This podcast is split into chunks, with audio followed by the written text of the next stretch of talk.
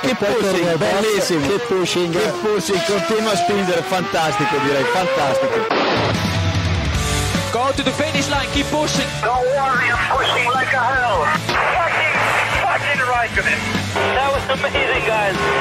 Woohoo! Yes, yes, yes! I'm much quicker than Kimi. Give me the full power then. Avanti, Fer, avanti! All the time you have to leave a place. Okay, Felipe, Valtteri's faster than you. Do not hold him up. Hey guys, this is ridiculous. Hola, soy Pedro de la Rosa y estáis escuchando Keep Pushing. Y ahí está, con saludito del embajador de, Aston Martin.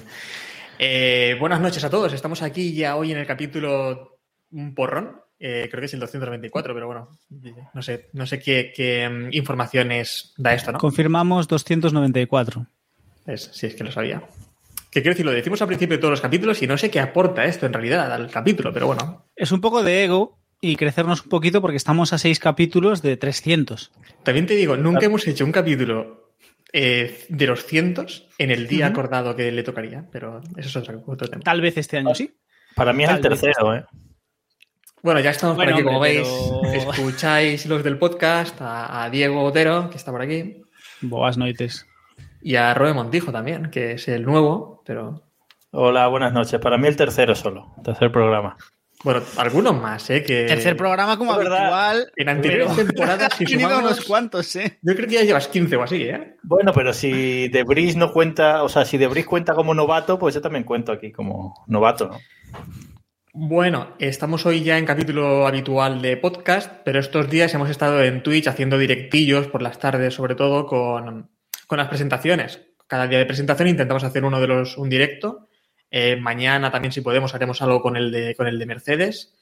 Y vamos a hablar un poquito de lo que hemos visto estos días, aunque los que habéis estado por aquí en directo, algunas cosas ya habéis escuchado, pero por ejemplo, a Rob el otro día, ayer no pudo estar con, con Aston Martin. Eh, vimos también el, el, el McLaren, hemos visto también hoy el Ferrari, vamos a hablar un poquito de todo eso. Y, y el último monoplaza que creo que no hemos hablado aún es el, el Alfa Tauri, porque de los demás yo creo que ya hablamos en el, en la, en el anterior capítulo.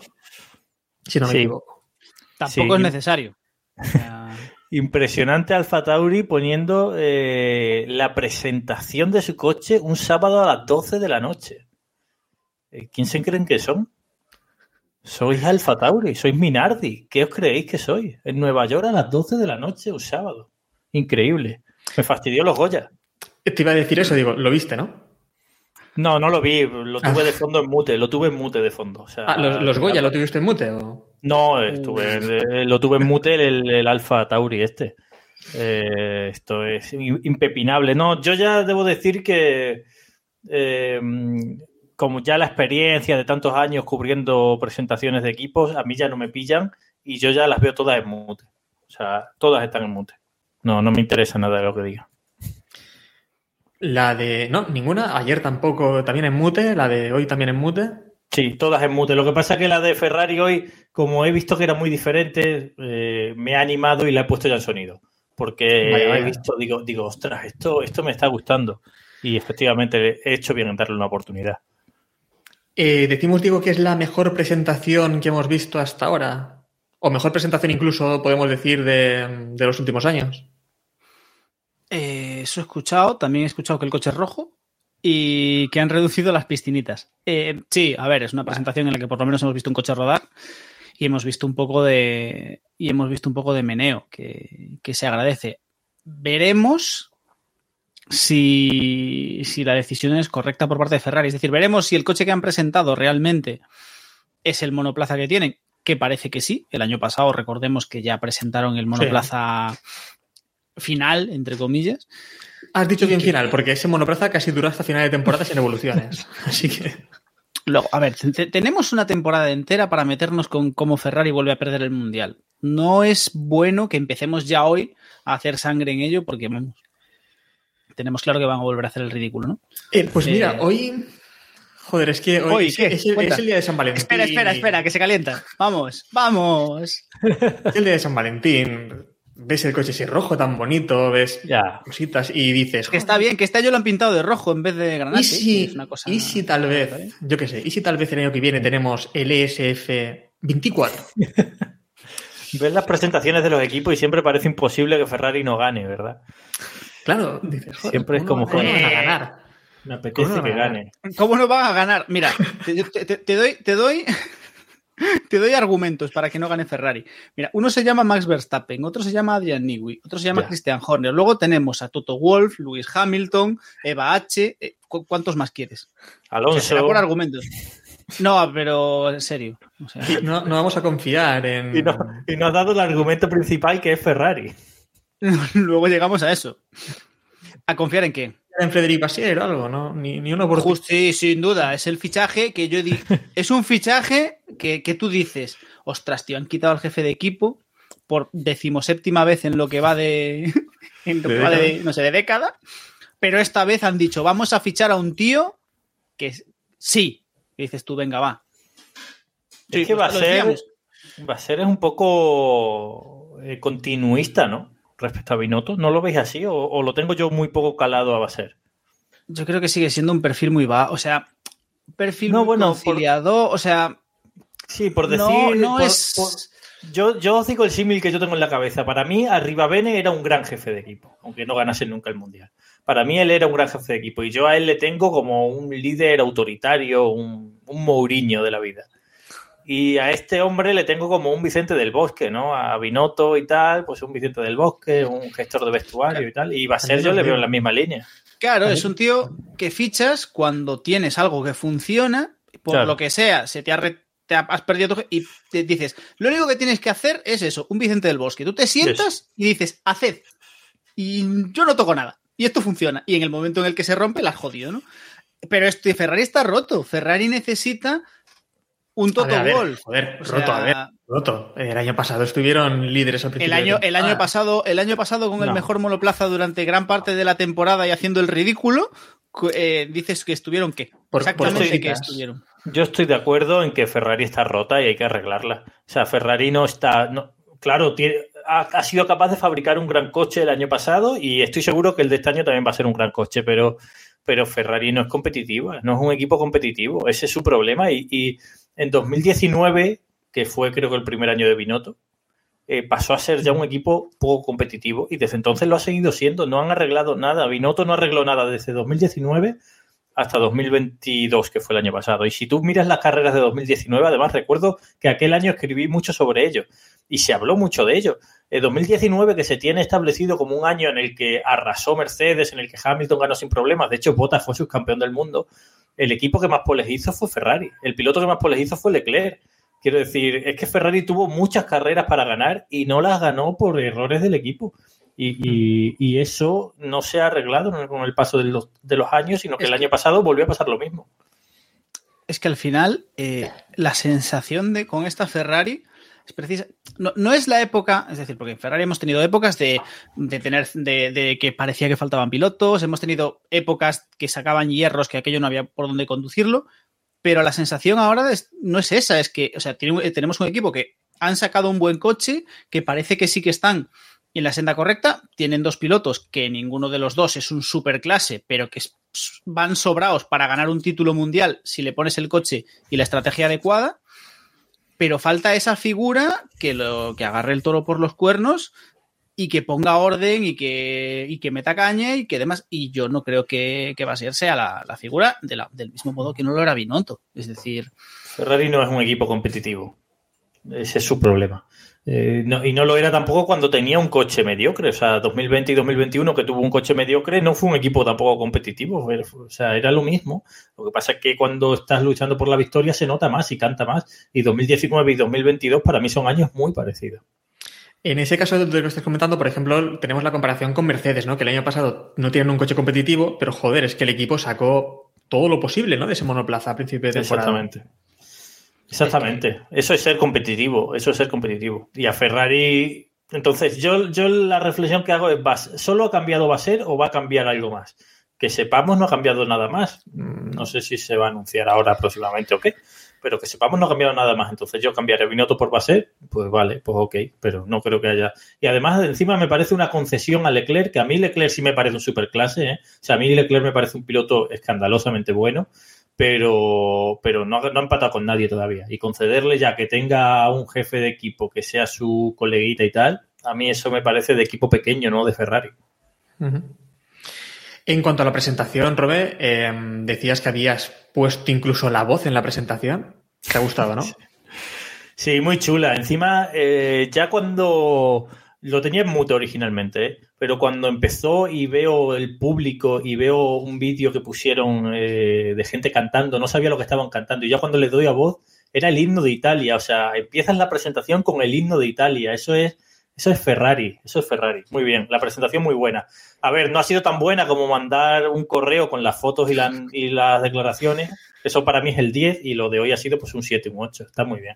Un 7, madre mía, pero ya por, sé por que lo menos ha rodado. Joder, pues lo que quiero son cuatro fotos y, y- y las declaraciones, ya está. Eso para mí es el 10.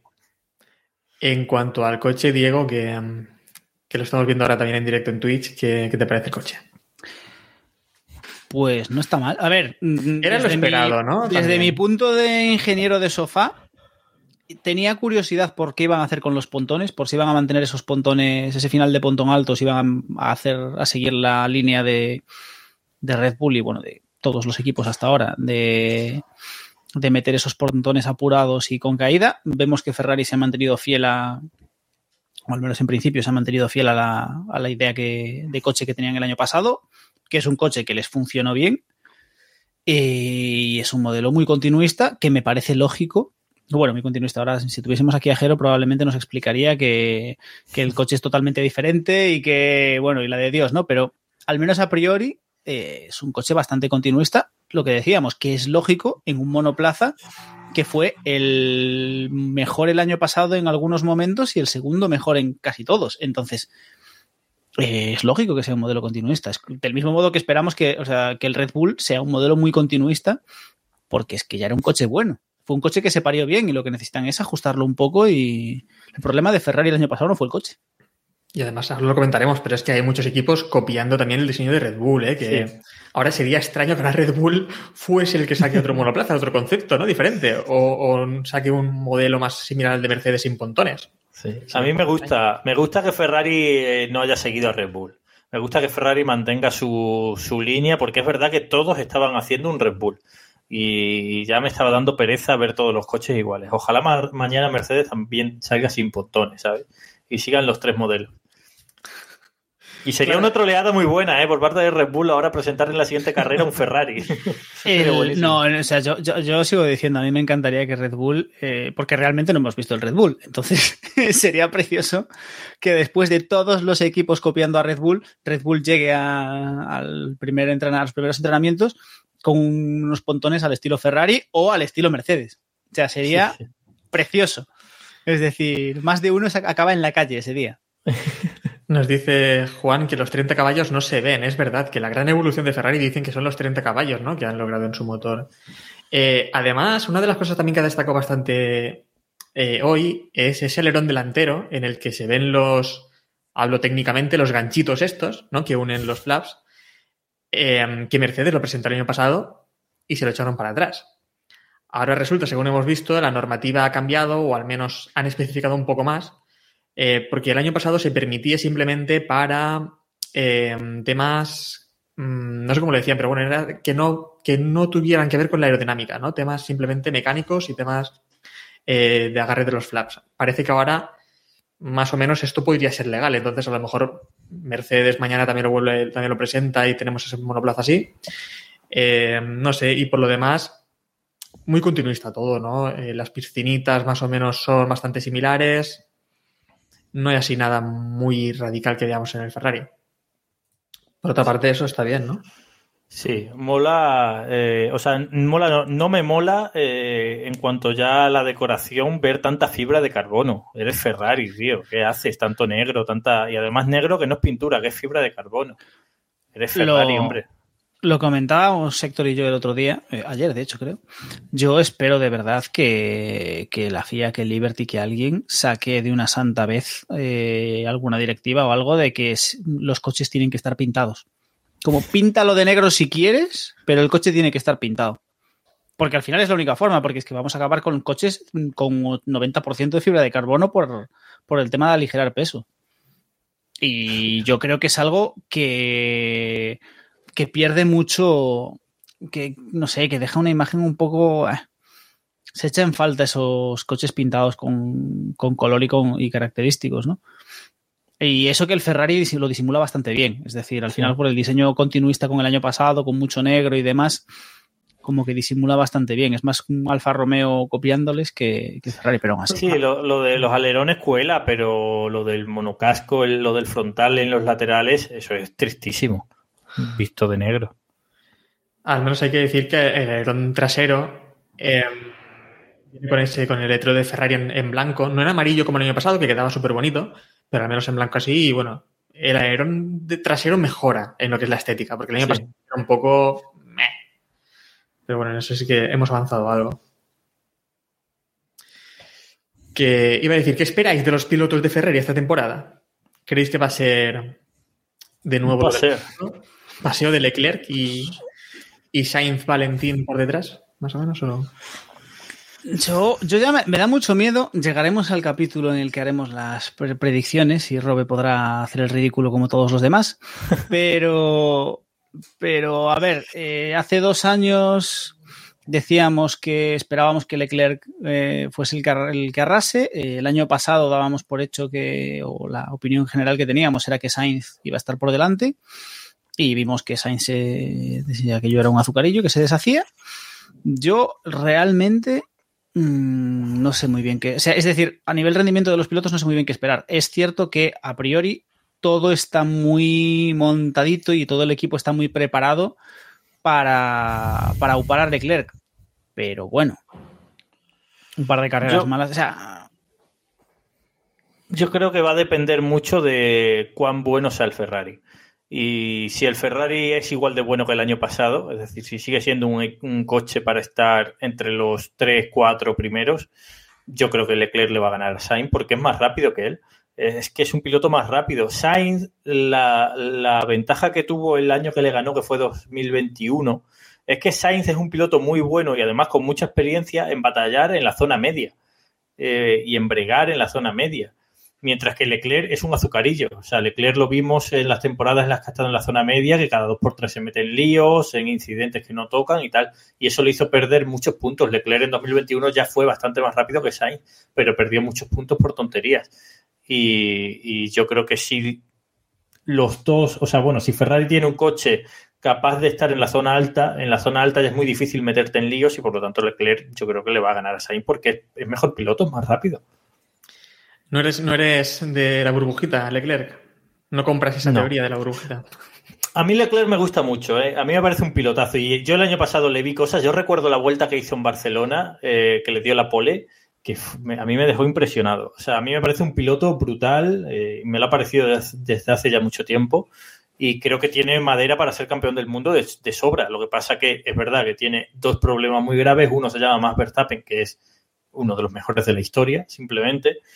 Y otro problema que tiene es que yo sí que le estoy empezando a ver eh, defectos o, o debilidades bajo presión.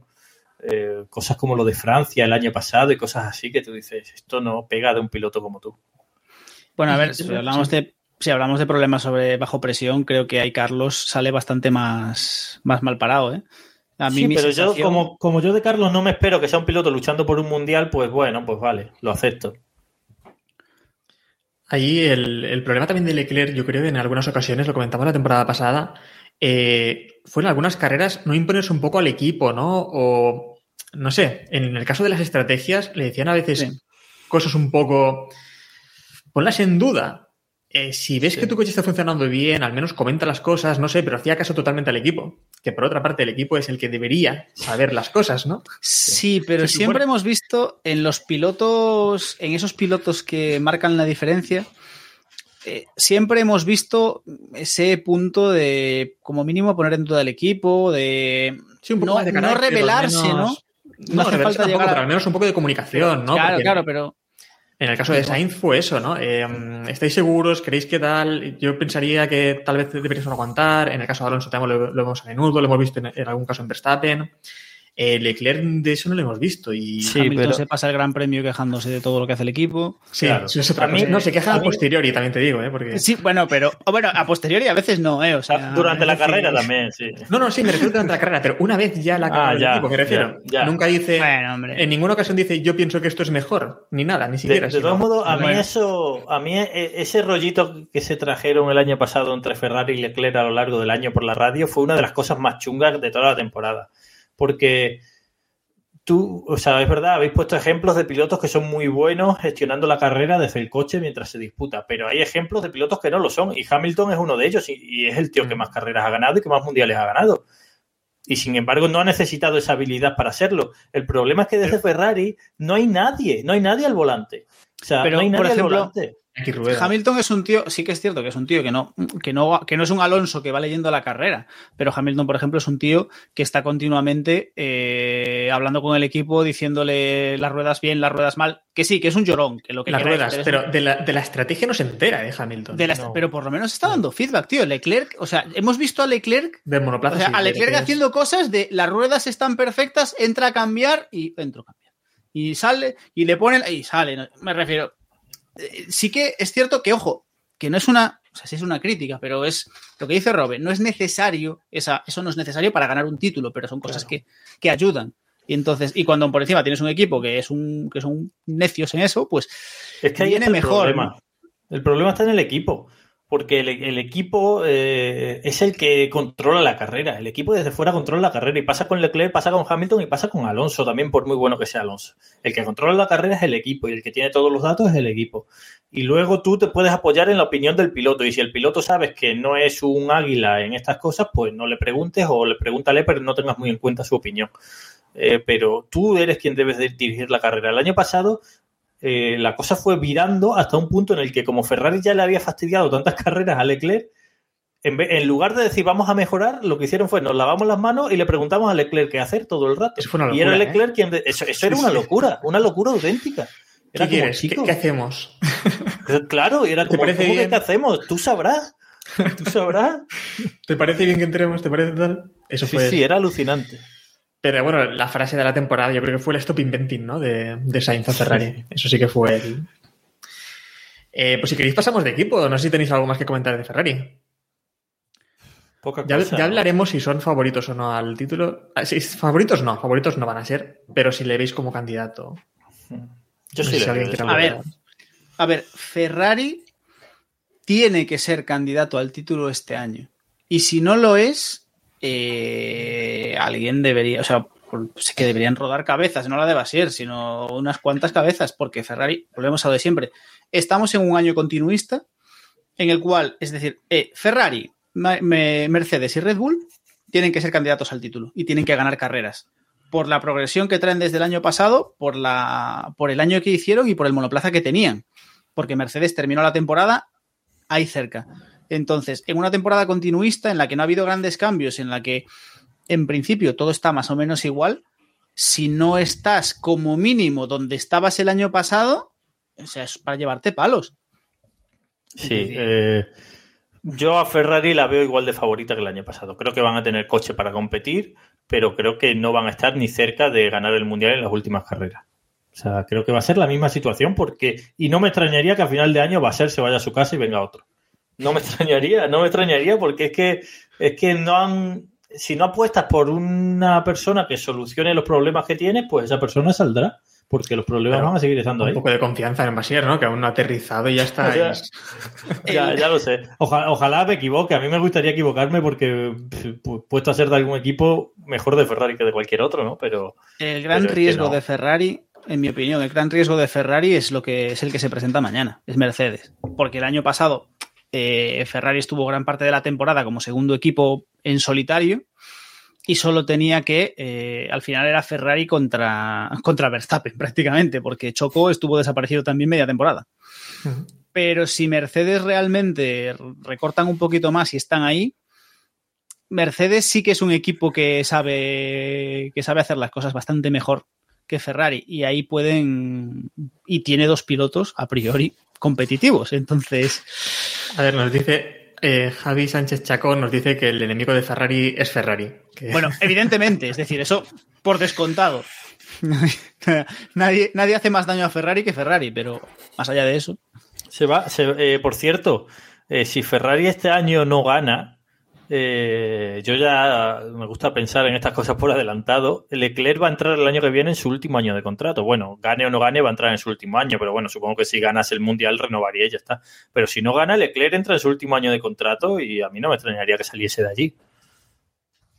¿Y tú crees que hay Hay un señor que acaba de cumplir 38 años que corre en Mercedes y que yo creo que ya está, ya está, ¿no? No sé cuánto tiempo más va a seguir, así ver si va a ser también otro cuarentón en la Fórmula 1. Lo que es interesante es que ambos pilotos de Ferrari terminan contrato el año que viene. Sí. Tanto Sainz como Leclerc. Podemos ver un cambio total de, del equipo. Sí, a ver, estamos hablando a, a dos años vista, ¿no? Pero estas cosas se empiezan a negociar muy pronto. Mm. Es decir, no sería raro ver a finales de este 2023 ya el anuncio de cara a 2025. Ujú. Pues si queréis ya pasamos de equipo, vamos con otro equipo. Eh, uno de los que me hacía gracia porque leía hoy a Christian Horner decir que, que hay varios equipos que cree que pueden dar un paso adelante. Y justo mencionaba equipos que les han copiado a ellos, ¿no? Porque hablaba de Aston Martin, hablaba de McLaren y no recuerdo de qué más hablaba. De alguien más también. Talpin. Sí, creo que era de Alpine, es verdad. Claro, Alpine como aún no lo hemos visto. El, el topicazo de todas las Sí, sí. pretemporadas. A ver, El vamos a ver. Vamos a ver, seamos serios. Todos sabemos que el coche, que el Alpine, eh, que el Alpine de este año, como mucho del que viene, va a ser un cochazo. Sí. Es decir, eso lo tenemos claro todos. Es decir, hay, hay ciertas tra- o sea, hay ciertas cosas que son inevitables y son fuerzas de la naturaleza. Lo sabemos. Probablemente lo único que impedirá que Alpine gane el título es que tiene una alineación de pilotos maravillosa. Pero. es- y que no- que no. Pero ojalá el Alpine sea un cochazo. Porque es mucho más divertido. O sea, va a ser mucho más divertido si el coche tiene chicha para ganar carreras. Que si están perdidos ahí por, el mitad, por la mitad del pelotón. O sea, Bueno, ya, se- ya se ha visto el Alpine, ¿no? En Silverstone. Sí, por eso estaba bromeando un poco con lo de que no lo hemos visto, pero sí, el Alpine ya se ha visto porque, bueno, es que hicieron unos test durante entrenamientos también, ¿no? De otros, de otras categorías y demás, no sé qué decían por ahí en... Es decir, no, no sabían que se iba a colar la foto, que... Sí, fotos, vídeos, ha salido todo, Se le tuvo que ocurrir a Sandauer, seguro. posiblemente. es que ese Eh. equipo es maravilloso. O sea, es que tú Sí, sí, no te acordabas ya de que él lo dirigía. no me acordaba ya Sandauer, de Schnauzer, no. Es que es maravilloso. No, Es pero que- también te digo, y no será un poco de también la rosa. estrategia de marketing esto o algo. ¿El qué? ¿Filtrar el coche o el equipo? Yo de- qué sé. Es que también da un poco igual ahora, ¿no? Porque... Sí. Ya, ya rajaremos de Alpine. ¿Sabes lo único que le falta a Alpine? Lo único, lo que, que- que ojo, ¿eh? ¿Alguna Eh, cosilla más? Lo único que lo que le falta a Alpine ahora es que se borren justo ahora de rollo que Alpine se borre y deje el equipo tal, se lo quede Bas- eh, el- Schnauzer y, y ya que sea el, Basier, el ¿no? Brown GP 2.0, o sea, Es, Schnauzer GP. Schnauzer GP, o sea, y que, y que sea el es que tú dices ahí un Brown GP, pero evidentemente que pierda el mundial, porque es que no, o sea, Hostia. ninguno de esos dos pilotos puede ganar un mundial, es que no puede ser. Ojo, eso. contra, contra Totineos, GP. Sí, sí. Yo pagaría por ver eso, ¿eh? el Schnauzer GP. Schnauzer GP sería maravilloso. Madre mía, tío. Uf, bueno, vamos con otra. Vamos con otras presentaciones que vimos ayer. Vamos a empezar. Bueno, vamos a ver primero el vídeo que nos ha mandado David, que ya no me acordaba de. que no puede estar hoy aquí David, como, como estáis comprobando. Y nos ha mandado un vídeo que vamos a escuchar ahora mismo, a ver qué nos comenta. ¿Qué pasa, chavales? Oye, que cosas de los turnos de los medios de comunicación liberales y de derechas de confianza. Esta semana no puedo estar en, en Keep Pushing, como no puedo estar en el Keep Express de Aston Martin, por cierto, quedó muy bien y si nuestros oyentes que no lo hayan visto lo tienen ya en YouTube. Sobre las presentaciones, que creo que es lo que nos toca, pues vamos a empezar primero con la de Aston Martin. Eh, el coche probablemente sea un hierro. Yo no creo que vaya a ser un, un gran coche. Sí creo que va a dar un paso adelante. A poco. No era muy complicado que fuera ligeramente mejor. Pero eh, sí creo que hay que mantener un poquito la calma. O sea, eh, es verdad que yo creo que Fernando Alonso y en menor medida Lance Stroll pueden optar a, a podios, pero será a final de temporada si la evolución es buena.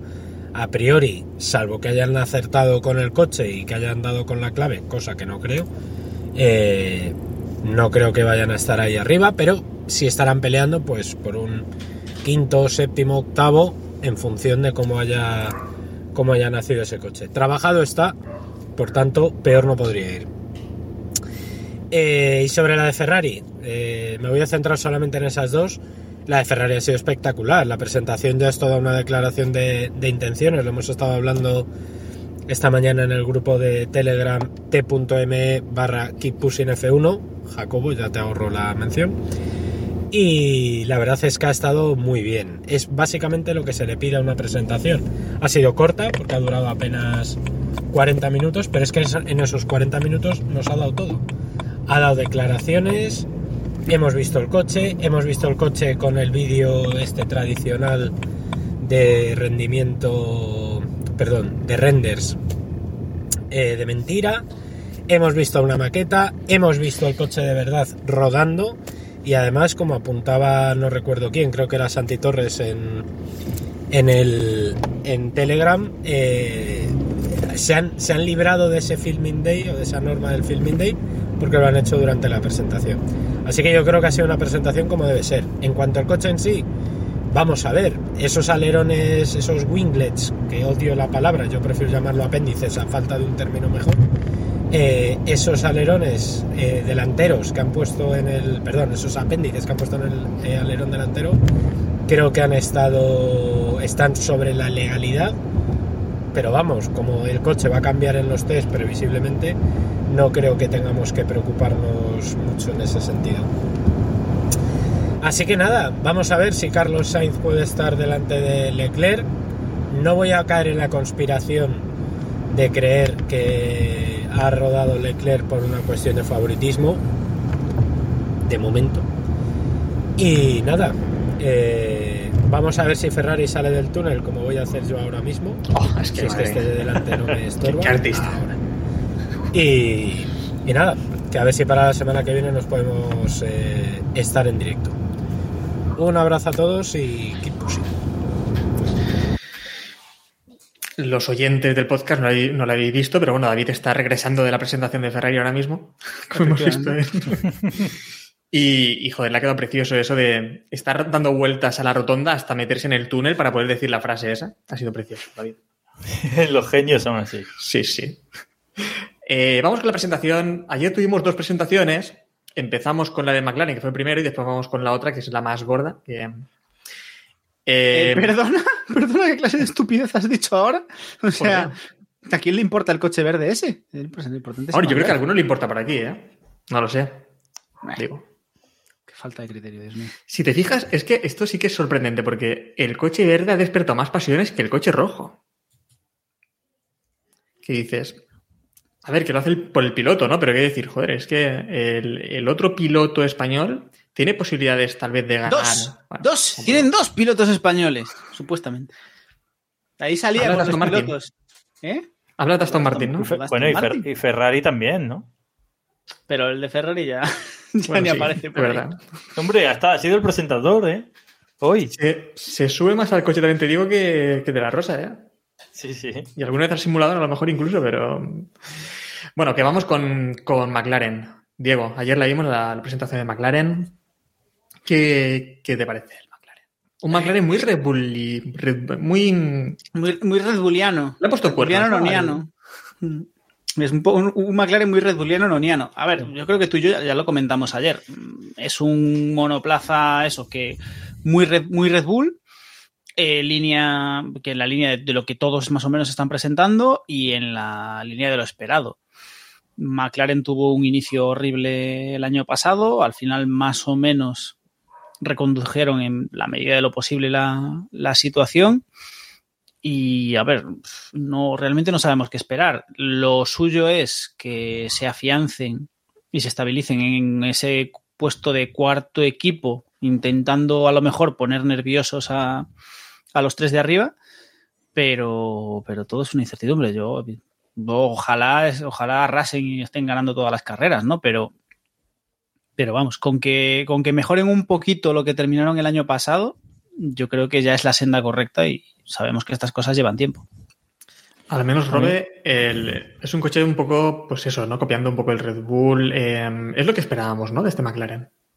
Sí, sigue la, la línea de Red Bull, igual que ha hecho, bueno, pues igual que ha hecho Aston Martin, igual que ha hecho Alfa, Alfa Tauri, aunque Alfa Tauri ya el año pasado era muy por el estilo. Eh, lo que más me decepciona a mí del McLaren es que no han cambiado la decoración. La Mm. decoración es horrible, horrible, ¿eh? Me parece No, no, no. feísima.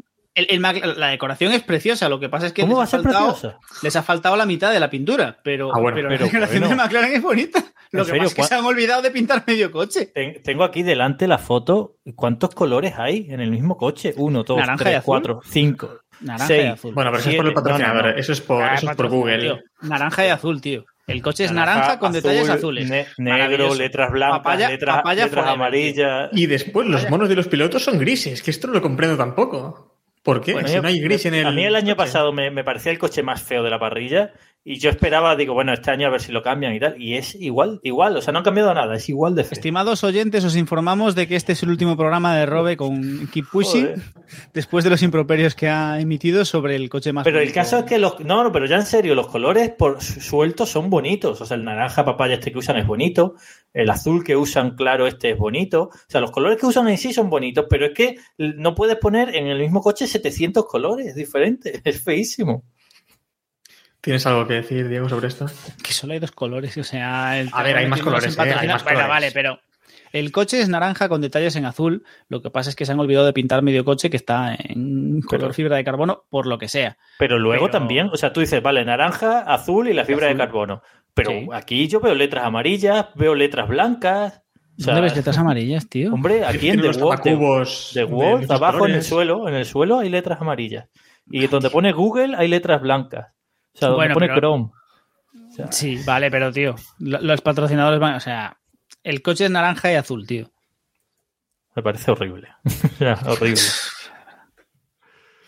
En cuanto a los pilotos, ¿qué esperáis esta temporada? De, de el veterano Norris, con 24 años, ¿no? Tiene 23 años, tiene Norris. Es ya el veterano del equipo y con Piastri, que es el aspirante a, a ver qué, qué guerra puede dar aquí en el equipo. Eh, decía Diego que iban a por la cuarta posición. ¿Tú los ves ahí, eh, Robert? Sí, está claro que ese, es su techo, ¿no? Ese es su objetivo, en principio, antes de empezar la temporada. Dudo que vayan a estar más arriba y su pelea debería ser con Alpine igual que el año pasado y ojalá que con Aston Martin, que esté también por ahí, pero ya está. Luego, el tema de los pilotos, eh, tiene suerte de haber renovado a Norris. No sé por qué Norris firmó cuatro años con McLaren el año pasado, pero bueno, debería tener mucha confianza en el nuevo coche.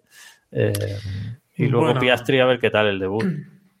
También te digo, Norris, yo creo que es buena posición para él, ¿no? Siendo así un piloto bastante joven. eh, A ver, Pero es- ¿cuánto, es tiempo, punta- cuánto va a seguir siendo cuánto tiempo No, va a seguir siendo joven Ahora mismo, Norris? joder, si- con esa edad es la punta de lanza de un equipo más o menos competitivo. Eso es. Sí, A pero ¿qué- cuando, cuando, se, cuando se dé cuenta tendrá 28 años y seguirá siendo la punta de lanza de un equipo competitivo y habrá ganado Pero- cuatro carreras. Es cierto que puede, puede, acabarle, puede acabar acusando el síndrome Ricciardo, ¿no? Que estiró, estiró, estiró y pasó de joven, de joven estrella a estrellado, a estrellado. Pero vamos a ver. Siendo serios, todos sabemos cómo son los contratos en la Fórmula 1. Y Sí. si mañana, o sea, si mañana, como David lleva pronosticando los últimos cinco años, Hamilton se retira y queda ese asiento en Mercedes y en Mercedes quieren a Norris, Lo malo es que también te digo, el día que se retire, David se apuntará al tanto, ¿eh? sí, sí. Joder, no te jode, lo lleva anunciando.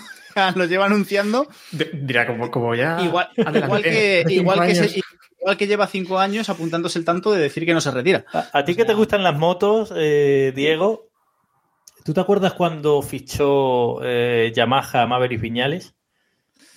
Que todo el mundo decía, bueno, lo fichan para ser el relevo de Valentino Rossi. Porque fichan a Maverick Viñales y Valentino Rossi cuando se retire, pues entonces Viñales será el líder de Yamaha. Y al final Valentino Rossi no se retiró y Yamaha Viñales se acabó yendo. Pasaron los años, allí estuvo, allí estuvo, allí estuvo y al final Viñales para casa y Valentino Rossi siguió corriendo. Pues eso, eso le va a pasar a Norris. O sea, Norris eh, es un piloto que yo creo que se equivocó el año pasado y además no soy ventajista porque lo pensé ya en su momento y, lo escribí, creo que está escrito por ahí, eh, bueno, por ahí no es Motor Pasión, eh, que creo que Norris eh, se equivocó firmando el contrato que firmó con McLaren tan largo, porque Norris ya el año pasado tenía estatus de ser uno de los mejores pilotos de la parrilla. pero, pero en una parrilla en la que tampoco había, es decir, tenemos que pensar en la parrilla que tenemos. Tenemos mucho una parrilla. Nivel. Para mí hay mucho nivel. Sí, pero ¿dónde, Sí, dónde te pero, hay metes? una parrilla- pero, pero veamos, pero ha- hagamos el juego, hagamos el juego de las sillas. No, no, pero si yo no estoy diciendo que él tuviese, yo no estoy diciendo que él tuviese que haber fichado por otro equipo. Digo No, no, que él no, se pero- equivocó renovando tantos Ah, años con ¿cuántos McLaren. años? Habría- Eh, pero él no él estaba en una posición tan buena, o sea, él es considerado tan buen piloto y McLaren es un equipo tan mediano ahora mismo que él podía haberle dicho a McLaren, yo firmo con vosotros un año y luego otro año y luego otro año, ya está. Pero- él estaba en esa posición. Primero, no sabemos lo que haya, es decir, no sabemos la letra pequeña que tiene ese contrato. Para empezar. Y, y yo creo, y en ese momento también tenemos que ver un poco la perspectiva que teníamos. Es decir, eh, a Red Bull no te vas a ir, o sea, a Red Bull con Verstappen no te vas a ir. Porque eso es, eso es un suicidio. O sea, meterte ahí no tiene sentido. Entonces, ¿qué te queda? Mm, tampoco, no sabías lo que iba a salir. Era una temporada rara, no sabías lo que iba a salir. En Mercedes, Hamilton va a estar ahí, ni se sabe. O sea, vamos, como mínimo hasta que gane el octavo campeonato o hasta que llegue al momento Alonso este de, de ir con el bastón por el, por el paddock. Que ya Y- está ahí, ahí eh, que tiene 38 años. Están al palo, están al palo. Y, y Ferrari, tío, Ferrari, o sea, cambiar McLaren por Ferrari, yo no sé hasta qué punto, visto lo Bueno, visto. Yo, O yo sea- creo que en Ferrari por lo menos. Es que el, el drama del Norris es que él es un grandísimo piloto y todos lo reconocemos, pero él no tiene un coche ni siquiera para luchar por ganar carreras. Él nunca ha ganado una carrera y tiene un coche que hacer un podio. El año pasado hizo un podio y fue un milagro. Joder, si tú Mira, estás en yo Ferrari soy- tienes un coche para ganar todos los días. Luego Yo- ganarás o no ganarás. Yo soy un super, o sea, yo soy muy fan de Norris, me encanta, me ha conquistado por completo, pero tampoco hemos visto. eh, eh, vamos a, volvamos al ejemplo de Sainz, que lo comentamos el año pasado. No hemos visto a Norris ahí. Ahí teníamos a Sainz, que parecía que muy bien, que no sé qué, que no sé cuánto, y el día que llegó y le pusieron un coche de este es para ganar carreras y para luchar el título, se hizo caquita. O sea, Sí, estoy se hizo caquita y se desinfló como un azucarillo. Y, dij- y- y se quedó con un, vale, bien, no eres un mal piloto, pero mm, no estás, en es- no juegas en la liga de tal. Que sí, que si te dan un cochazo y no tienes una gran competencia o tienes un equipo muy fino y demás, puedes ganar un título sin problemas, pero no eres un tío que en una temporada igualada vaya a marcar esa diferencia para ganar el título. Y a Norris se lo presuponemos, pero no lo hemos visto. Sí, sí, sí, no sabemos qué va a pasar. Entonces, a ver. No sé, es muy, compli- es muy complicado. Yo creo que, yo estoy convencido de que si realmente aparece un asiento interesante, es decir, yo creo que es un, que es un candidato a, a hacerse con él, pero Sí, pero ya, vas- ya, ya es un lío. O sea, ya, ya es un lío. No, no hay necesidad de meterse ahora en este lío, de que le paguen a McLaren, de, de ver si el equipo quiere pagar por ti, el otro equipo. ¿Para qué? Pero No interesante, ¿cuál? Porque El tampoco es Hamilton. tan interesante. el asiento Yo- de Hamilton. Sí, Pero Pero si el el asiento de Hamilton incluso- Russell, ¿no? In- Pero sí, Russell ya bueno, está ahí. pero Russell ya está. O sea, No, pero Pero quiero decir que ya al final meterse como compañero de Russell en Mercedes, estando Russell No, no. allí, siendo... Cuando estás, cuando estás, si estás, si vas por detrás, sí. Porque ¿qué- qué va? tú no puedes intentar luchar, desde mi punto de vista, contra Verstappen, que está claro que Red Bull, mientras siga llevando la voz cantante, va a tener a Verstappen y a un segundón cualquiera. Eh, tú no puedes intentar luchar contra eso con un crack y un segundón cualquiera. Primero, porque tu crack es muy posible que sea peor que Verstappen. Y después, porque tu segundón cualquiera no va a aportar nada en la batalla. Con lo cual, yo creo que tú te- debes tener a dos pilotos lo mejor posibles si estás por detrás, si eres el segundo o eres el tercer equipo. Y que yo creo que el estatus de, Nor de, de Norris, perdón, de Russell, está muy lejos de llegar al estatus de Verstappen en Red Bull. Es decir, a día de hoy, o sea, Hamilton se retira mañana. De hecho, Hamilton aún tiene mucho peso en Mercedes. Y el año pasado fue un pichu pichu, pero como este año enganche dos victorias, ya te digo yo que Russell va, va a hacer trabajo de, de escudero como hay Dios. Pero más allá Sí, sí. de eso, eh, Russell, a menos que este año nos sorprenda a todos y arrase y gane el título y etcétera, etcétera, etcétera, Russell es un Es el, pues sí, si mañana Mercedes ficha a Norris, Russell será el segundo, o sea, Norris será el hipotético segundo piloto, pero no va, o sea, Russell no va a tener esos galones que podría tener, a ver, que tenía Hamilton en su momento, ¿sabes? De decir, aquí mando yo y aquí, olvídate. Y si Norris llega y la, menea un poco el avispero, el equipo puede escorar hacia su lado. No sobrereaccionemos a una temporada, porque acordemos lo que, acordémonos de lo que pensábamos de Russell hace justo un año, cuando acababa de llegar de William a Mercedes. O sea que, que no Sí, sobrereaccionemos a Aquí una siempre hemos confiado en Russell. No Sí, sí. vengas ahora a decir otra cosa. Sí, sí. Vosotros no sé lo que hacíais, yo no estaba. Yo lo he puesto a parir. Y no me Nah. escondo. O sea, yo dije que iba a ser un botas más. Siempre confiamos en él. Todavía os digo, veremos esta temporada, ¿no? ¿Qué pasa? Que, mm, También es cierto que eh, volvemos al, al tema, a lo de Sainz. Eh, hacerlo muy bien cuando estás ahí a, a remolque y Por, tal. por cierto, es que eso, que sobrevalorado teníais a Botas, ¿no? Estuve escuchando el otro día el Keep Pushing en el que estabais hablando de que vosotros creíais No. que Botas iba a plantarle cara a Hamilton. Y digo, pero ¿qué se ha fumado esta gente? ¿Cuándo fue? Si eso? Botas Eh, en bueno, Williams sí. era una medianía. A ver, por lo que sea, aquí fuimos. Aquí hemos tenido dos pilotos bastante predilectos, que han sido Bottas y Hulkenberg. Creo que han sido pilotos que, con los que confiábamos muchísimo. Veíamos que eran posibles campeones del mundo. Y bueno, la Fórmula 1 es así. No, no han tenido Cuando la yo- suerte de estar en el sitio adecuado. Cuando, cuando Botas llegó a la Fórmula 1, el que fue compañero de equipo de Maldonado, Maldonado le pasó la mano por la cara. Que Maldonado era mejor piloto que Botas. Porque lo ves, sí, a ver, visto ahora sí. Eh, da igual, tío. Hay, hay cosas que no se pueden explicar. Le teníamos, le teníamos mucha fe al chiquillo, tío. A ver, hay, que, hay que entender, es finlandés. como- Eso ya como es está como un, Como ya está partes bueno. de un más dos, ¿sabes? Claro, tiene un culazo. Eh, es finlandés, entonces ahí ya parte como de un más dos, ¿sabes? Es como, ya es un, es un aliciente extra. Sí, co- como los japoneses, ¿no? Que ya le damos un extra también de. Y así son unos cepos todos, Ya, macho. ya, Es- la ahí sí la que de que saque uno decente. La de su noda sí que me la tragué yo, ¿eh?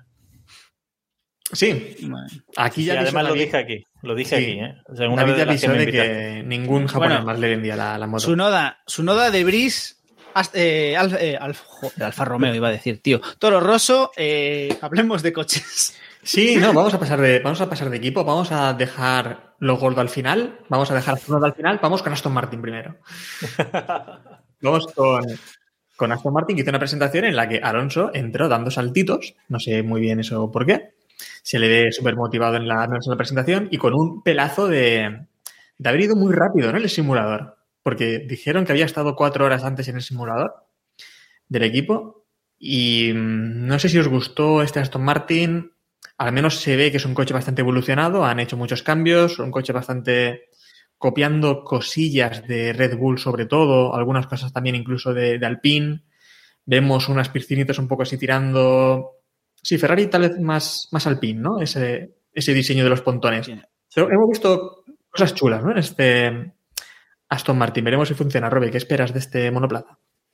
Sí, a mí me llamó la atención. ¿eh? Eh, eh, de hecho, enseguida me vino a la mente la decepción el año pasado cuando vimos el, el Alpine, también eh, la turra del plan, el plan, el plan, y cuando vimos el Alpine el año pasado, la primera sensación fue de decepción absoluta. Eh, luego ya, bueno, el coche fue cambiando durante la temporada y tal. Y este año yo cuando he visto el Aston Martin sí he pensado, ostras, este coche me evoca cosas al menos, ¿sabes? Eh, lo veo y digo, bueno, hay cosas ahí que podrían funcionar, también podrían ser Hay un, hay desastre. un intento, ¿no? Digamos. Sí, sí. Sí, se ve que algo hay, se ve que algo han intentado, ¿sabes? Lo del Alpine el año pasado era coche, generar coche al azar, pulsas el botón y te sale. Y, y bueno, sí, el Aston Martin ya veremos cómo va. Yo, yo espero, yo sí espero que den ese paso adelante, pero para estar metiendo morro con McLaren y con Alpine. No espero, evidentemente, nada más. Es que Pero ahora- sí me gustaría que estuviesen ahí. Ahora que decías eso de la presentación de Alpine en el pasado, es que no lo recordaba, pero es verdad, estaba ahora pensándolo. Y me acuerdo que todos esperamos un coche bastante radical, más que nada porque se supone que en 2021 centraron todo en el coche de 2022. Pusieron esta chimenea gigante también arriba, que dijimos, claro, esto es para probar cosas de cara a 2022, Los reducir pontones. pontones al máximo y, y al final dices, que, que esto qué mierda es, que al final que han hecho aquí. Un bluff absoluto. Y ayer tuvimos la turra también de Lorenz Stroll, Diego, que mm, la estuvimos viendo aquí en directo, pero bueno, para la gente que no estuvo en el eh, que no estuvo ayer en Twitch, ¿qué, qué te parece? Eh, la, tur uf, la turrilla. Pues que, que deben tener la, la fábrica hecho unos zorros, porque estaban haciendo aquí, allí la presentación con su fábrica ma- macro gigante y estaban allí en un cubículo que no cabían. En un, en un Eh, Laure- ¿eh? Lawrence Stroll dando la turra la turra mítica y diciendo que, que sí que tienen un equipo muy bueno, que no sé qué y que no sé cuánto, mm, recordando, a mí me recordó mucho a, al discurso, o sea, a mí, a mí Aston Martin cada vez me recuerda más, y vamos a hacer un símil futbolístico otra vez, a- me- cada día, día me recuerda más al Paris Saint Germain. ¿No? Esto de yo ficho cosas. Quería yo que a ficho al- cosas. quería que ibas a decir al Valencia y digo, madre mía. No, hombre, no, no, no, no están tan mal, no están tan mal. Pero es como que ficha, es como hemos fichado ingenieros y no sé qué y no sé cuánto, y como, vale, pero luego todo eso en conjunto tiene que funcionar, lo, lo sabes, ¿no? Y necesitas tener dos pilotos y ahora tienes uno. Pero bueno. Eh, más allá de eso, el Aston Martin como coche es precioso, no es nada raro. El Aston Martin desde que está en Fórmula 1 siempre ha sido coches muy bonitos. Tiene cositas. El año pasado, también he de decir que al menos a mí el año pasado me tenía muy buena pinta ese monoplaza y luego fue un hierro que lo flipas. Entonces, ojo, que no repitan la misma maniobra. Pero bueno, por lo menos tienen ahí esos toboganes, que eso ya no son piscinas, esos son toboganes eh, bastante interesantes y bastante arriesgados. Ojalá, ojalá les funcione y tiren un poco para arriba y meneen un poco el, el avispero, ¿no? Como decíamos antes. A ver, ¿Os ha gustado el color? ¿Esperabais? Porque se comentó que iba a ser un poco más claro, ¿no? A mí el color me encanta. Sí, Pero está bueno, a mí el color me encanta. Luego se verá como el culo, pero luego me refiero. Y, yo recuerdo verlo en, ver el, el Aston Martin el año pasado en Montmeló y en directo ese coche es increíblemente bonito. Luego ya en la tele no se ve tan bien, pero... Es un poco negro en la tele, sí, sí. Es muy bonito. Pues es increíble, ese color es El precioso. coche, el coche entero verde, una línea amarilla y las letras en blanco, tres colores, perfecto. Como el naranja, azul y blanco de los otros, pero eso no te gusta porque, bueno, porque tus, tus movidas. Em, ¿Qué esperáis de los pilotos? ¿Los? Decía Diego, decía Diego eso, que hay... Qué pregunta más complicada. es que no sé qué esperar de los pilotos. En condiciones normales espero que Alonso machaque a Stroll, pero claro, A ver, y no normales también, ¿no? ¿O te refieres, te refieres, visto lo del año pasado, que ocurrió el año pasado Alonso perdió contra Ocon. Bueno, pasa? en puntos, Es que- pero quiero decir, en todo lo demás, Ya, en realidad... Ya, ya, ya, pero, que, que- que- pero- que ahora Ocon se apuntaron los tantos, ¿sabes? De decir, superé Sí. a Alonso en 2022, pero joder, en realidad, quien viese Sí. la temporada no se puede decir que Ocon superase a Alonso, ¿no? Sí, pero le están pasando unas cosas paranormales ya a Fernando Alonso últimamente que, que no son comprensibles. Pero- Entonces, pero vamos a ver, le- le tío. debería machacar, pero Pero que se ha, ido, o sea, se ha ido a Aston Martin y se ha llevado a De La Rosa. Te, Ya, te ya. sorprende que le pasen cosas, es decir... es bueno, pero todavía no le ha pasado nada a Aston Martin. Es que ya le pasaron el año tiempo. pasado. Bueno, decía Juan Muñoz que con el pelo de ayer a lo mejor le había dado un chispazo, porque vamos, como el de. McLaren, ¿no? Porque algo así le ha tenido que pasar. Pero yo de los pilotos de Aston Martin espero que al menos, que al menos en una ocasión, y si puede ser más, eh, repitan los cariñitos del año pasado. O sea, la verdad. ¿Cuánto creéis que va a tardar eh, Alonso en rajar de alguno de los Stroll o de los dos? Uh, espérate. Yo creo que, Buah, yo le creo doy- mira, que le doy una temporada de margen, ¿eh? una temporada y media, yo creo. Sí. Una temporada y media. El año, a, a mitad del año que viene, cuando ya se haya, ya se marche a no sé a qué equipo, a Williams, porque es lo que le queda. Honda, cuando vuelva. cuando se marche a Williams, empezará pues un poco el- lo, lo que es el, eh, lo habitual, la despedida habitual de Alonso, ¿no? Que es a partir de mitad de temporada empieza a rajar del equipo en el que estoy. Por no perder las tradiciones. A ver, No sé, no sé yo si Alonso, cuando Stroll le haga la que le hizo a Vettel el año pasado en Francia o alguna así. Mm. Es que, es que Stroll no tiene miramientos con el compañero de equipo, ¿eh? Ningún miramiento. Le da igual quien sea. Y ya ha visto que por muchos galones que tenga, que Vettel los tenga, Bueno, a ver. le da lo mismo. a ver, hay que decir, siendo justos, vamos a hacer, vamos a defender un poquito a Stroll, ¿no? Que por lo menos Stroll es un tío coherente. O sea, él no, no tiene, no, no, no hace Sí, caso correcto. al equipo ni al resto. O sea, Stroll. Stroll se zapatilla a todos. No es como Ocon, ¿sabes? Luego tenías a Ocon que solo le daba al compañero. Este por lo menos reparte a todos lo que pille, ¿sabes? A ver, De hecho, bueno, la temporada pasada también tuvi- tuvieron un incidente Stroll y Alonso en las últimas carreras, no recuerdo la de las- En Austin, en Austin, que salió Alonso volando. Correcto, los correcto, cariñitos. sí. Que ya allí ya se vio que Alonso pues no iba a rajar mucho, ¿no? Al menos al principio no iba a rajar de, de esto, porque no dijo nada, no dijo como que había sido un incidente, que había sido tal, pero quiso calmar Pero un poco las aguas, ¿no? Sabiendo que... Y ahora ha dicho que, que ve a Stroll potencial campeón del mundo. Sí, claro, también, también lo he dicho de la Rosa, ¿eh? Sí, sí, lo ha dicho. de la Rosa, sí, bueno, acaba, por, perdón. por- ¿por qué dice eso? ¿Por qué dice eso? Nunca, nunca lo entenderé. ¿Por qué Alonso dice esas cosas? Si él sabe perfectamente, porque él ya se tiene que conocer a sí mismo, que de aquí a un año va a estar peleado con Stroll y con Aston Martin y con todo el mundo. ¿Y Pero, para ¿sabes qué dice eso que- ahora? Yo, yo es que creo que no, tío. O sea, yo creo, o sea, o sea, nosotros lo sabemos. Nosotros sabemos que aquí va a acabar, que, que van a acabar a hostias porque acaba a hostias en todos los equipos. Es decir, hay, hay un denominador común que en toda la historia de Fernando Alonso, que es que cada vez que sale de un equipo sale a hostias. Bueno, de Entonces- Ferrari no salió tan a hostias. Ya, chaval. Bueno, no salió. No, hombre, A hostias, hostias, a hostias hostias, no. A ver, a hostias no. Poniendo o sea- a parir allí hasta el apuntador, sí. Las dos Pero- salidas de McLaren y la salida de, Claro. de Alpine ha sido más heavy. ¿no? Sí, claro. Ah, pues. sí, tío. En realidad, la no segunda, en realidad la segunda salida de McLaren tampoco fue tan mala, ¿no? De donde no salió No, fue mal. buena, bueno, fue de Renault. porque- bien, realmente. O sea, lo que fue malo fue la separación con Honda, pero luego Sí, él ya estuvo un año más con McLaren Renault. Sí, la relación con Honda, con Honda, perdón, la relación con McLaren fue muy buena, ¿no? Incluso después Siguieron, de la verdad. fue muy buena. Que por- por en, parte- en aquel, en aquel esperpento de Indianápolis. Y bueno, de hecho es un piloto que ha regresado a equipos de los que se había marchado. Que tenemos también el caso de, de Renault, que ha regresado dos veces. Ahora ya no creo que regrese otra vez al PIN para nada, mientras eso se llama Alpine. Regresó a, McLaren, ¿eh? A Regresó a decir. McLaren. Sí, Regresó bueno. a McLaren, puede volver a cualquier lado. Yo te digo, yo te digo que yo tengo una pedra pequeña en la cabeza, pero yo la, la voy a, yo la voy a soltar aquí. Venga, va. Hombre, por Y favor. Espera, que grabe el Por favor, si a David, grabar. si David dice, dice sus historias, si David dice sus historias, puede decir aquí cualquier. Ya en un futuro veremos, pero yo creo que existe la posibilidad real, mm, no de- demasiado alta, pero tampoco pequeña, de volver a ver algún día a Fernando Alonso en Fórmula 1 corriendo con Ferrari. Yo se lo digo. Yo se lo he dicho muchas veces también, ¿eh? pero de broma, no como Robe, que ahora lo intenta decir en serio. Yo lo digo en serio totalmente. Y además, tengo, tengo una argumentación en la cabeza que no sé si es demasiado larga para decirla ahora, igual no viene a cuento, pero la tengo. ¿eh?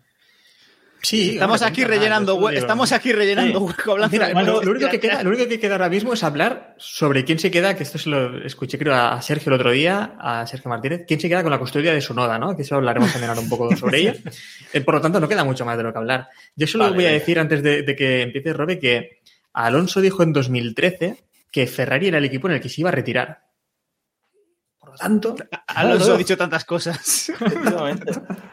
Mira, Alonso, sea, perdón, Ferrari el año pasado perdió el Mundial y todos nos quedamos con la sensación de que perdieron el Mundial porque no porque no tuviesen coche, sino porque no tenían piloto. Que en realidad yo no creo que sea así, creo que además es porque no tenían equipo y tal, pero bueno, la sensación quedó que como que Verstappen fue el que ganó el Mundial, como que Red tenía un piloto muy superior y les pasó por encima. Y creo que este año puede volver a pasar lo mismo. Y creo que como entre en esa dinámica Ferrari, alguien va a pensar, oye, había un piloto que cuando no teníamos coche casi ganaba el mundial con nosotros. Y ahora tenemos coche, ¿por qué no traemos de vuelta a ese piloto? Cuidado que, como hemos dicho, los contratos de Leclerc y Sainz están al, al terminar y a Alonso todavía le queda cuerda. bueno, esto está, está grabado, ¿eh? he puesto el VHS a grabar, así que... Como entre este algo. triple, como entre este triple, A ver, yo no me atrevo a descartarlo del todo porque, porque en Ferrari están muy zumbados y mm, Alonso va a seguir ahí. Nos jubilaremos nosotros y seguirá corriendo. Pero. Pero está. A ver, claro, le falta regresar a Minardi y a, y a Ferrari, ¿no? Porque todo lo demás ha regresado, por lo tanto, yo qué sé. Le falta. Le falta. y a, y a Aston Martin. Sí, hombre, ya sería. y a Aston Martin. Pero lo que, lo que le- yo creo que realmente yo creo que a Alonso le falta Williams.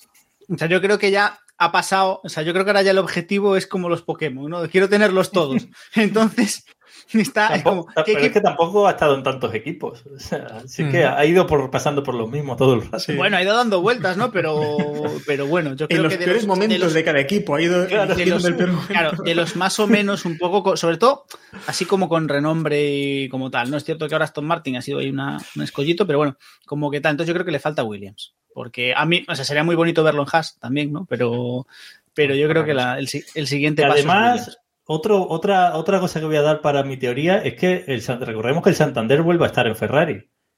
Y, y cuando pero el viejo Sainz, ya no está. cuando- pero, contrato- ya, bueno. Pero, ahí pero está lo de Santander era- lo de Santander con Alonso era el viejo, el viejo ya no está.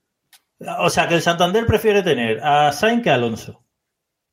Sí, es que estamos viendo por todos lados lo que genera uno y lo que genera el otro. Yo no creo que al Santander ahora mismo le preocupe tanto el tener a un piloto español en, en Ferrari, sinceramente. Sí, sí, hombre, am- tampoco digo que vaya a ser un piloto de pago, pero quiero decir Sí, que sí. me apoyo más, ¿no? Aún en su momento, el salario de Alonso lo pagaba Santander, quiero decir que ahí metieron pasta y fueron de los que más forzaron, ¿eh? Para que estuviese Alonso en, en Ferrari. Bueno, pero en su día. Pero en su, En su día, en su día, sí, sí, me refiero en su Claro, día. pero en su día Alonso estaba. En su día Alonso estaba en su plenitud. A día de hoy, mm, por mucho que le duela a mucha gente, Alonso Está- no está en sus Está- mejores años Actualmente está en Force India, quiero decir que. y no está en sus mejores años y está en ese punto de la carrera de los pilotos por el que ya, aquí Robert lo recordará, por el que ya pasó Valentino Rossi, en el que cualquier No, no, año no, no, no. puede ser ese año en el que haga "Uf, Valentino Rossi hizo puff muy pronto. Lo que pasa es que la gente le quiso dar, le tenía cariño y le quiso dar, en fin, le quiso dar una oportunidad día- más, pero Algún día hablaremos de, de MotoGP de Valentino. Eso, pasamos ya de, de MotoGP, pasamos a. a, a- iba a decir Toro Rosso, A pero. Toro no, Rosso, tío, a Toro Rosso, arranca. No, vamos con, con Sunoda y con. ¿Qué, qué os parece este monoplaza, sobre todo? ¿Qué os, el diseño? A mí el diseño me pareció feo por ese rojo de. ¿Cuál es el patrocinador? Orlen, ¿no? Creo que es el que metía ahí el rojo. Orlen, Orlen. Los, que estaban, los que metían a Kubica en, en Alfa Mm, Romeo. Correcto. No van a meter a Kubica ahora también aquí, ¿no? No. A mí me parece el monoplaza más bonito que han hecho desde que empezaron a hacer los feos. O sea, Sí. desde, a, a nivel decoración, ¿eh? A nivel decoración me parece, desde que empezaron a hacer los feos, Mm. Que cuando cambiaron el nombre, eh, que empezaron a ser horrorosos, pues este año es feo, pero es el menos feo de todos, para mí. Sí, es más bonito que el del año pasado. Eh, mm, es que han metido el tercer color. Si es que dos colores son pocos y cuando han metido el tercero, que es el rojo, ha quedado perfecto. En cuanto a los pilotos, comentábamos antes lo de Sunoda, si tiene futuro lo de Sunoda estando ahí Ford. Mm, ¿Creéis que, no sé, alguien va a confiar en él? En el pobre. Yo no. Yo, desde luego, no voy a ser yo el que confíe en él. Es este equipo me da una mala pinta este año tremenda. Ay, sí, horrible. Es que, es que si este equipo, o sea, si no fuese porque está Red Bull detrás, y bueno, tenemos para hablar el tema de Red Bull con el. Con el, con el. Después de que haya cerrado la puerta por fuera a Master Chip, pero bueno.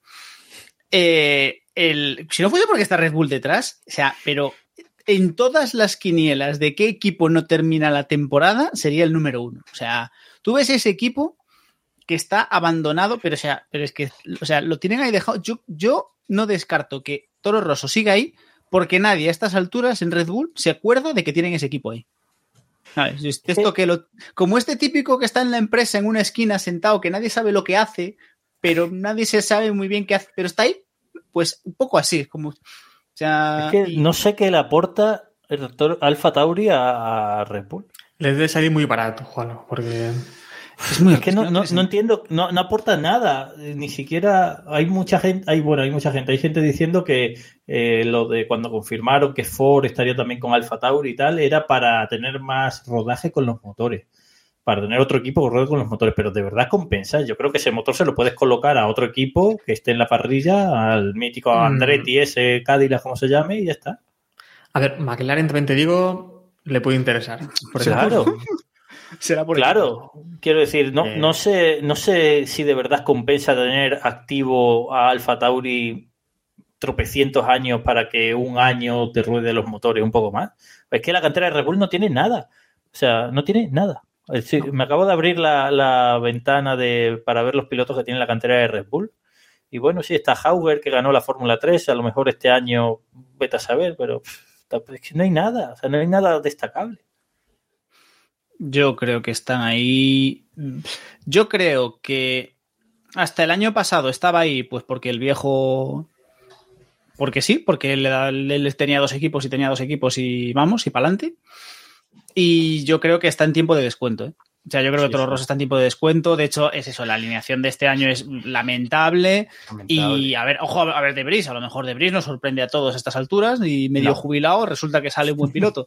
Pero el, yo creo que están ahí un poco esperando y como bueno, como nos comentaban por el chat, es una plaza que vale dinero en un momento en el que hay, parece que bastantes equipos interesados en entrar en Fórmula 1 y, y a lo mejor los tiros van por ahí, a lo mejor ya es una cuestión de aguantar hasta que llegue un Andretti de la vida que no puede entrar por sus propios medios y tiene que comprarte la plaza, ¿sabes? O algo por el estilo. Es que no tiene, no, no, no sé, yo no le veo, yo no le veo lógica a ese equipo. También te digo, es que hemos visto el final de, de, de este equipo mucho tiempo, ¿eh?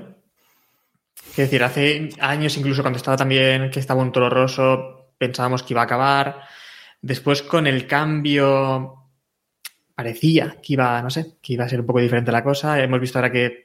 Es que ahora lo veo muy dejado, ¿no? Lo veo Pero es que ahora, abandonado. muy dejado. Es que Claro. ha habido un punto clave, para mí ha habido un punto clave, que es cuando, realmente dos, ¿no? Pero un- un- el primer momento clave fue cuando Red Bull fichó a. Gasly. Ah, sí, bueno, Cuando Red Bull más, fichó a nada cuando, cuando tienen que tirar a Gasly y retrocederle. Pero eso ya lo hicieron más veces, o sea, eso lo han hecho con más pilotos. No es el primer ni el segundo piloto al que empujan hacia atrás. Eso Hacia es raro. atrás. Sí, es el segundo, ¿no? Hicieron con Eh, Kvyat. Con Kvyat y y con- bueno, no, lo, lo hicieron con Liucci también. Sí, ha, habido, ha habido más, ha, ha habido varios que mm, los han empujado porque yo, creo no que tenían- son, yo creo que son esos tres, ¿eh? Liucci, Kvyat y Gasly. Sí, tampoco es un. Bueno, pero, tío, Mm. pero no sé. Pero para mí el punto, el primer punto fue Choco. O sea, cuando tú fichas a Choco porque tienes ahí al- a, gente y no, no, eh, fuera. Y ya en el momento en el que después de eso fichas a Debris, porque es que, tío, si me dices que fichas, no sé, pues a Piastri, ¿no? O a Palou, o un tío que dices, ostras, es una promesa, mm, lo ruedo aquí un poquito porque no, lo, porque no voy a hacer la de Albon, de enchufarlo en Red Bull y que se dé la torta, ¿no? Pero es que Sí. ni siquiera eso es como. Es que los síntomas, los síntomas son muy malos, los síntomas de, de este equipo, porque como, como ha dicho Diego, Red Bull ni siquiera ha pujado por los jóvenes talentos que han salido al mercado. Da la sensación de que han metido ahí a Debris, medio porque es colega y compatriota de Verstappen y tal, y bueno, por, por hacerle un favor a Verstappen, por hacerle la, la pelota a Verstappen y tal. Y alguien Y- entiende que sigáis su noda.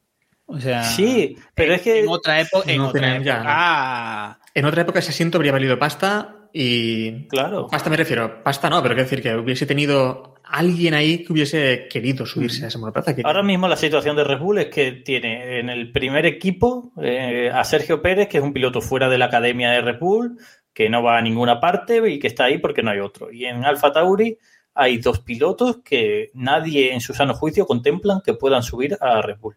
Y, Es que- y detrás no viene nada. O sea, detrás no viene nada. es que, Es que fijémonos ah, es que además aparte- la comparación con otra época en la que tenían a Vettel, tenían a Verstappen, tenían a Ricardo en su buen momento. Joder, y Ya cuando empezaron a rescatar pilotos antiguos de la academia, como Harley, como Albon y tal, ya se intuía que eso no iba a ninguna parte. Pero ahora mismo la situación es dantesca. Pero es que aparte es, es especialmente sintomático en un año en el que Sergio Pérez termina contrato y sería una sorpresa aplastante que el año que viene siga en el equipo. Bueno, bueno, todo bueno, lo que yo, creo que Pérez, yo creo que Pérez va a seguir. ¿eh? Yo hecho, creo que no.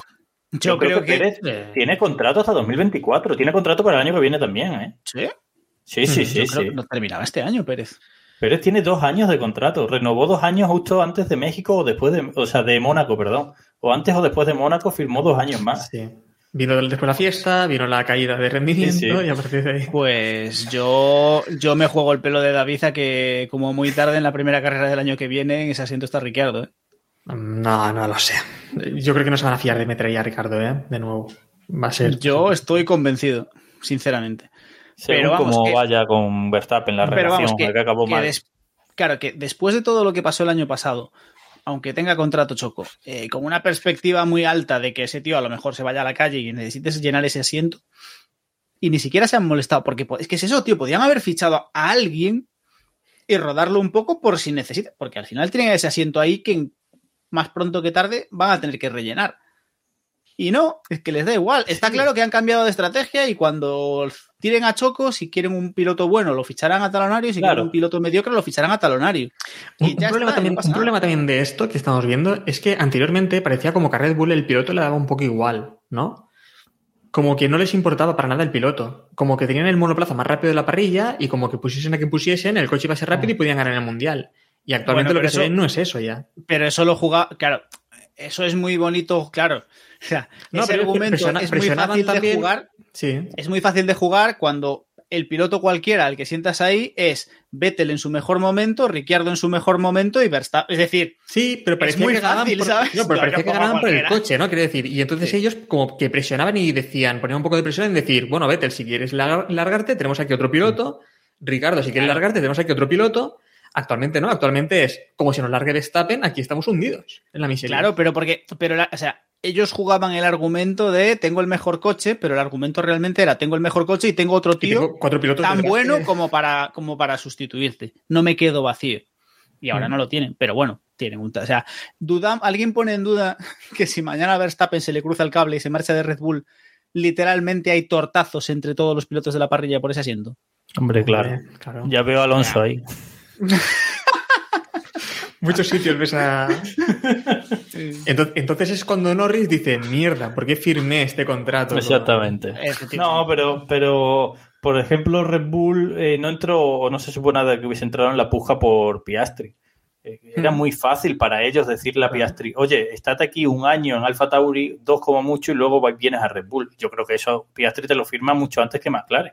Pero es que no has entrado ahí ni siquiera. Y no es porque no tuviese huecos libres, es porque, pues no sé, no sé muy bien por qué. Bueno, vamos cerrando por hoy con un tema que es el de, que hemos comentado estos días, que es el de Ben Sulayem, que se aparta un poquito, se ha ido apartando un poquito, se retira, eh, ha dejado a, a Tom Bacis, ¿no? Ha dejado un poco ahí al cargo de lo que son las competiciones de monoplazas. Él ha dicho como que, bueno, él llegó, ha hecho ya el trabajo, lo ha dejado todo bien, arreglado, y ahora ya mete a otro para que gestione el día a día. Y él en el día a día no estará, él estará un poco, entiendo que en la sombra, gestionando cosillas. Eh, ¿Os parece positivo esto? ¿Qué, qué pensáis? No sé, no sé qué decirte. O sea, es que no, no sé qué pensar yo de, de- de nada de la FIA. Quiero decir, va a seguir siendo la FIA. da igual sí, quién además, Ben al va a estar ahí, ¿no? Quiero decir que lo que parece Sí. es que va a intentar mm, lo que es el perfil más mediático, pues va a abandonarlo un poquito, ¿no? En, en el caso de la Fórmula 1, por las críticas también recibidas en estas últimas semanas, con el, con todo el tema de, de la posible venta de la Fórmula 1 a Arabia Saudí, lo que se comentó Mm. por 20.000 millones, y él dijo como que era una cifra un poco exagerada y demás. Sí, me gusta que le haya echado que- narices a un par de temas. ¿eh? Eh, a- Al tema este de los equipos nuevos y tal, me gusta que, que este hombre le haya echado un par de narices y se haya plantado ante, ante bueno, pues lo que tienen montado los equipos en la Fórmula 1, que parece que la competición es suya sin serlo. Eh, eso sí me ha gustado de él, fíjate. Es una de las pocas cosas que voy a decir buenas de la FIA en este podcast. Sí, porque es que además, como que Liberty tiene un poco de miedo a los equipos en esto, ¿no? O se ha posicionado con los equipos y les va a proteger a muerte.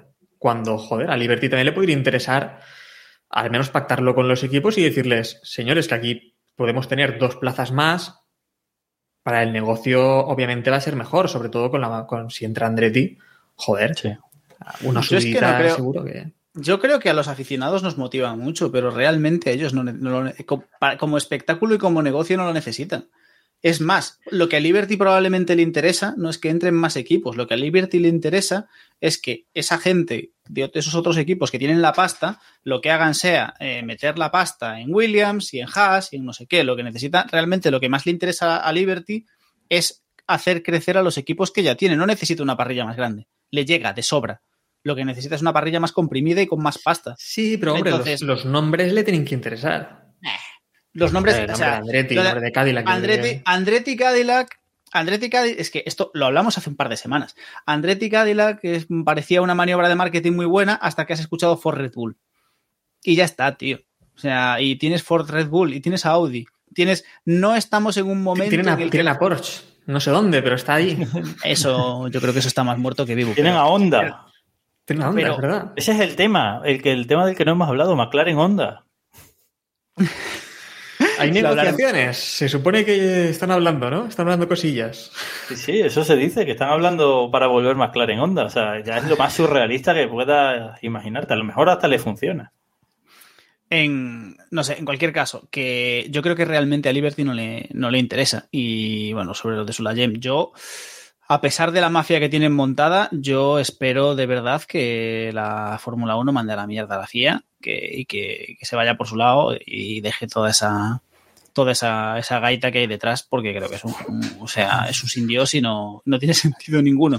Y que lo, y que lo, organicen de una santa vez. O sea, lo poco que falta, que lo organicen a su, a su rollo y que le pongan un poco de un poco de sentido al final. Y lo que Liberty le interesa, lo que a Liberty le interesa es tener contentos a los, a los equipos. O sea, no, a no, ver, yo sí que las dos cosas que justo ha hecho ahora Ben Sulayem, yo creo que son positivas, porque una fuera de. Entiendo que un poco torpedear, no sé, esta negociación que había con Arabia Saudí para hacerse con la Fórmula 1, que creo que para el deporte podría ser negativo. Eh, y él entiendo que lo que quiere también es proteger la Fórmula 1, porque al final, digamos que la herencia de la Fórmula 1 se debería devolver a la FIA en un futuro, en el 2090 y pico. Sí. Entonces, ellos ent- entiendo que quieren proteger un poco la Fórmula 1 y no sé si les interesa que caiga en manos de Arabia Saudí, que a lo mejor, pues, yo qué sé, compran el regalito y después lo hunden, ¿no? Actualmente está bien gestionado. Eh, lo que estamos viendo es que está creciendo en, en Estados Unidos, está creciendo a nivel mundial. Joder, está yendo bastante bien, ¿no? Entonces, Está bien gestionado, o sea, mm, bien gestionada la, para el, sí, digo, el calendario El negocio. de 55, de 55 grandes. Yo estoy. Yo creo que están exprimiéndola demasiado, sinceramente. O sea, yo no creo que esté bien. Yo creo que se han pasado ya un poquito de rosca con el con el exprimir, con el exprimir la, la gallina de los Lo, huevos. lo pueden exprimir, pero no es sostenible. Quiero decir, tú puedes tener 25 carreras o, o 35, las que te dé la gana, pero no es sostenible si en la séptima ya sabes quién va a ser campeón. Eso no es sostenible. Entonces, por eso tú te tienes que quitar a los. que es lo que ha hecho Dorna en MotoGP. eh, quitarte del medio a los equipos, los equipos que no manden nada. Y si Mercedes se va y se llama el equipo Totineo, pues que se llame Totineo, como si se llama, me da igual cómo se llame pero los equipos no pueden mandar en la Fórmula 1, porque entonces tenemos un calendario de 25 carreras o de 30 carreras y un equipo que las gana todas. Es que entonces nadie va a seguir eso. ¿A quién le importa eso? No le interesa a nadie. Tiene que haber, si hay 25 carreras, tiene que haber al menos 5 equipos luchando por las carreras. Es que es así. sí. bueno, que yo sí que defiendo que 12 equipos está bien la cosa. Ah, eh, lo que ha pasado, que no lo hemos comentado, es que Ben Sulayem ha abierto la, la veda y se pueden presentar, bueno, al menos se supone que pueden aceptar a dos equipos más en la parrilla. Por lo Sí. tanto, pues veremos quiénes son estos dos equipos. No se ha especulado mucho quiénes pueden ser, pero Bueno, Eh, uno está claro. uno sí, está uno, claro. está, ma- no está claro. Y el, el otro Y- se el había otro- comentado. Sí, se, se había. A ver, hay unos chinos que quieren entrar. Lo de Pantera, ¿te refieres? Lo Sí, de- lo- los panteras, eso. Sí. Y luego se había dicho, lo que pasa es que yo no le doy mucho crédito a esto, pero sí he leído por ahí de Porsche, que Porsche podría coger a eso para entrar. Yo no le doy mucho crédito porque ¿qué gana Porsche montando un equipo de cero? O sea, lo suyo es No. comprar una estructura si quiere Sí. entrar. En otro Y momento que- también se, se vio un poco más claro lo de lo de Mónaco, ¿no? También que querían hacer un equipo, con Sí, incluso pero- también con campos y demás, pero eso parece que está un poco ya. Sí, eso estaba en mente antes de la pandemia, ¿eh? pero eso se lo cargó la pandemia. Yo, bueno, y el, el pobre Adrián Campos además ya, pues obviamente falleció, pero yo con Adrián Campos sí que hablé de esto eh, eh, varias veces y, y él me, me- me llegó a detallar cifras ¿eh? del proyecto. O sea, de todo lo que ya tenía avanzado, todo lo que ya estaba pagado, todo lo que ya estaba pedido, pero la pandemia se llevó por delante ese proyecto y ya está. Y luego, pues, pobre Adrián, pues... ¡Ojo! No, ¡Ojo! Tenemos aquí sorpresa que viene David Sánchez de Castro y se va. Para los del podcast, David acaba de hacer una aparición, ha entrado, ha saludado desde el coche y se ha desconectado también. Sí, no descartamos, no descartamos que, que se haya, que, no, que, sea, que se haya desconectado porque estaba intentando desmutear el micro y pulsó el botón que no era. Y- Ahí está. ¿Cómo me conoces, amigo? Lo sabía. o sea, eh, ¿por qué se va Héctor ahora? No lo sabemos. Lo habrás echado tú también, seguramente. Pues si no sé hacerlo. Eso. Igual se ha puesto nervioso él ahora y se ha echado a sí mismo. Puede ser. Estoy, estoy aquí, estoy aquí. Ah, vale, vale. ¿Qué tal? ¿Habéis rajado mucho? Sí, ahora estamos en directo, David. Sí, vamos a cerrar ya, que terminamos con el tema. Eh, pero bueno, cuéntanos si quieres contarnos algo en específico. Hemos Sí. puesto tu vídeo. ya No, he, podido, no he podido ver nada, que he tenido un cierre un poquito infernal. Eh, nada, eh, os he escuchado un poco que estabais rajando de Ben Sulayem. Sí, cuéntanos. Me parece bien que rajemos de Ben Sulayem porque ha sido probablemente la gran mentirita. ¿Cómo puede ser que llegue con ganas de conseguir más poder en la Fórmula 1 y se le está yendo de las manos de una manera eh, que yo no recordaba desde hace mucho? ¿eh?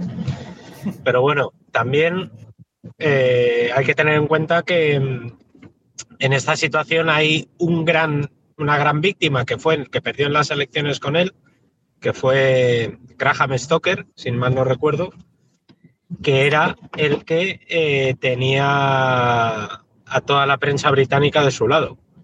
Por tanto, ya sabemos de dónde viene. Dicho esto, a mí me parece buena noticia que haya más equipos interesados en entrar, más fabricantes y Dios quiera que vengan muchos más. Pues nada, ya con esto cerramos. Luego si, luego si puedes, eh, David, escúchate el programa entero porque he contado eh, mi teoría de por qué creo que Fernando Alonso va a volver a correr en Ferrari en Fórmula 1. Ojo ahí, ¿eh? Esta es, esta es como la tuya de la retirada de Hamilton, ¿eh? Pero es una pedra en el- en- pero pedra Pedra, pero justificada, ¿eh? La he razonado. Y, Bueno, y sí, hasta sí. he visto he visto asentimientos mientras la, mientras la contaba, ¿eh? Bueno, un. Sí, yo también la justifico, pero luego ya tal. O sea que- Bueno, cerramos por ahí. Se está haciendo ya largo esto y tampoco había tanto tema hoy para aún para comentar. Eh, nada, mañana estaremos por aquí. David, no sé si tú estás mañana también. Pues no lo sé, hijo, no lo sé. Porque ¿No tienes un accidente ahora? puta semana que me quiero pegar un tiro. Bueno, alguien estará por aquí. Yo tampoco sé si estaré. Estará Eh, Héctor solo, probablemente.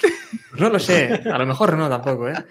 Alguien intentará estar por aquí para ver ese Mercedes. Bueno. que queremos ver ese Mercedes sin pontones o con pontones. Yo creo que- o yo creo que es el-. Es momento de- tradicional de hacerla en honor a nuestro querido Samu allá donde esté. Ronda rápida, Mercedes con pontones o sin pontones. Mañana, ¿eh? Luego ya lo que llegue, vengan los entrenamientos es otra historia. Sí, Mañana. yo he puesto sin, sin, sin. Yo creo que sí. Yo también creo que sí. Pues venga, Diego. Va a, salir, va a salir con pontones seguro. tío, Los cuatro lo tenemos demasiado claro. Gordo. Tú gordo. Sí, sí, sí. Pues nada, aquí cerramos por hoy y nos vemos en, en los Keep Express con las presentaciones, ya sabéis, en, en Twitch. Estaremos, no sé, por las tardes seguramente. Avisaremos en el grupo también de Telegram. Podéis también entrar por allí y así estáis al tanto de todo, que es t.m no sé qué, Keep Pushing F1 o algo así. Y nada, mañana más. Y si no, pues ya nos vemos la semana que viene eh, en Twitch también, en formato podcast, en todas las plataformas. Así que hasta luego. Adiós. Adiós. Chao.